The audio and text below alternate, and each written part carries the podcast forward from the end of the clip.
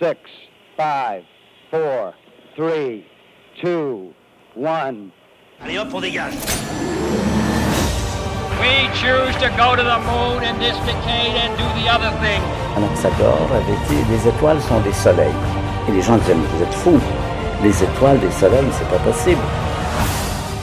Et pourtant, elle tourne. L'émission d'astronomie de Radio Campus Paris.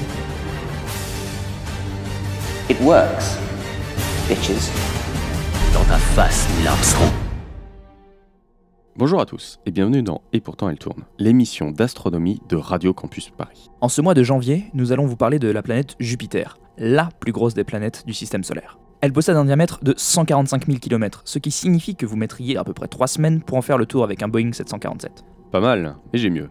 Jupiter pourrait contenir un milliard de fois la production de toute la marque Coca-Cola en 2010. Ou sinon, plus simplement, Jupiter fait 1370 fois le volume de la Terre. Dans le même style, la planète a une masse 321 fois supérieure à celle de la Terre, soit 900 milliards de milliards d'Airbus. C'est fatigant, n'est-ce pas? Tout à fait. Mais ses caractéristiques orbitales sont plus reposantes. Sa journée dure 9h55 et elle met 11 ans à faire une révolution complète sur son orbite. Par contre, elle possède 69 satellites, ce qui en fait la deuxième planète du système solaire dans cette catégorie.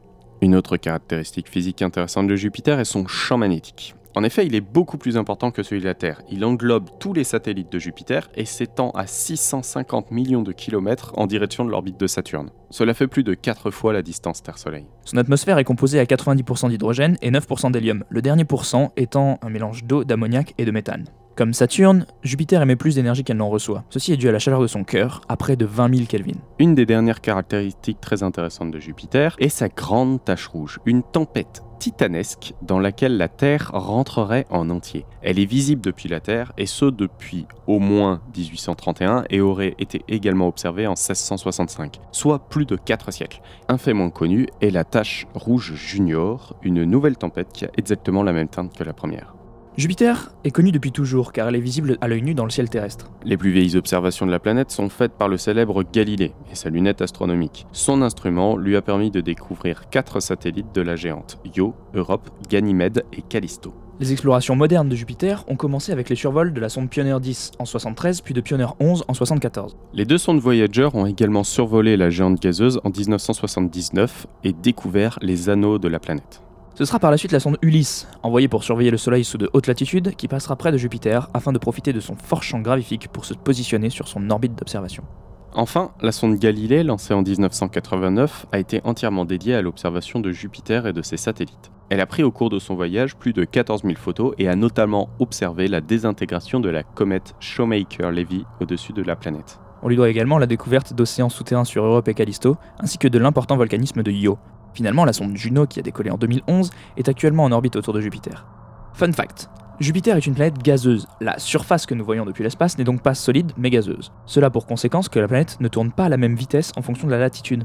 La révolution des pôles est ainsi 5 minutes plus lente que celle de l'équateur. Ce phénomène a amené à créer plusieurs référentiels pour mesurer la vitesse de rotation de la planète, chacun avec un repère visuel différent. Finalement, un système a été fixé avec comme repère la rotation de la magnétosphère de la planète. C'est elle qui fixe la période de révolution officielle à 9h55 minutes et 30 secondes. Autre record, Jupiter est si massive qu'elle fait subir à ses lunes des effets de marée absolument monstrueux.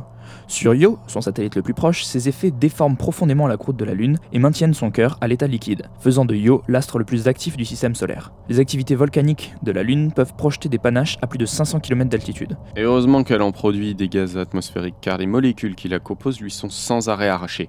En effet, Io se situe très proche de la planète, dans une partie où la magnétosphère de Jupiter est extrêmement intense. Le satellite tournant beaucoup moins vite que la dite magnétosphère, celle-ci ionise constamment les particules de la haute atmosphère de Io et les accélère comme une gigantesque fronde. Un accélérateur de particules cosmiques qui forme un anneau de particules hautement chargées, maintenu prisonnier par le champ magnétique de Jupiter. Pendant la mission Galilée, la sonde n'a pu s'approcher que très peu de temps de Io et toujours à distance car le placement ambiant aurait pu détruire le satellite. Ceci crée une différence de potentiel entre la planète et son satellite de l'ordre de 400 000 volts. Cette différence de potentiel génère un flux électrique entre les pôles de Jupiter et ceux de Io, de plusieurs millions d'ampères et d'une puissance de 2,5 TW, la plus puissante pile électrique du système solaire. Merci à tous, nous vous retrouvons le mois prochain.